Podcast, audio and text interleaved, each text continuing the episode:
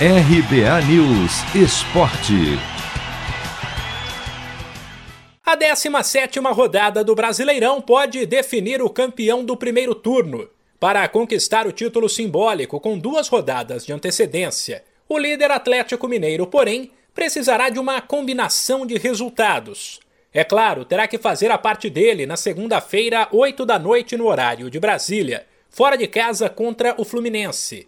Mas também terá que secar alguns rivais. Ele precisará de tropeços do Fortaleza, terceiro colocado e que neste sábado, às nove da noite, visita o Juventude, do vice-líder Palmeiras, que no domingo, 11 da manhã, recebe o Cuiabá, e até do Flamengo, que também no domingo, às quatro da tarde, encara o Ceará fora de casa.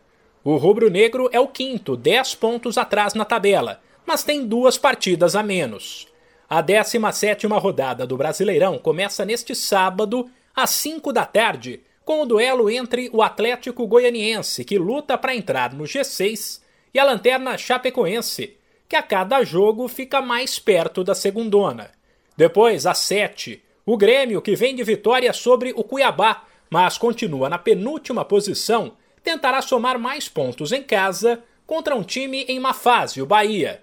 No domingo, além do Palmeiras, serão mais três paulistas em campo. Quatro da tarde tem Atlético Paranaense e Corinthians, seis e quinze jogam Santos e Inter, e oito e meia se enfrentam Esporte e São Paulo. Confronto direto na briga contra a Degola.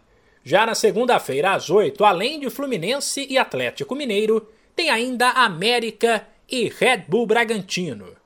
De São Paulo, Humberto Ferretti.